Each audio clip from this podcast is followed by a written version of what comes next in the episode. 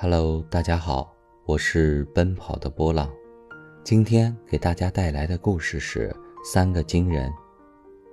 曾经有个小国来到中国，进贡了三个一模一样的金人，金碧辉煌，把皇帝高兴坏了。可是这小国不厚道，同时出了一道题目：这三个金人。哪个最有价值？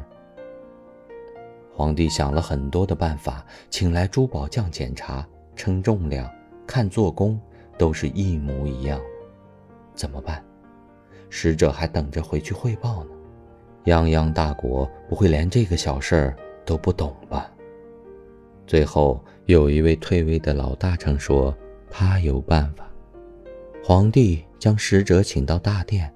老臣胸有成竹地拿出三根稻草，插入第一个金人的耳朵里，这稻草从另一边耳朵出来了；第二个金人的稻草从嘴巴里直接掉了出来，而第三个金人稻草进去后掉进了肚子，什么响动也没有。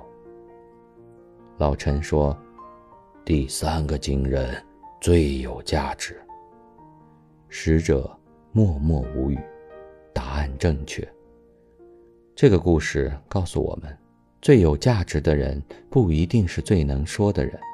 老天给我们两只耳朵，一个嘴巴，本来就是让我们多听少说的。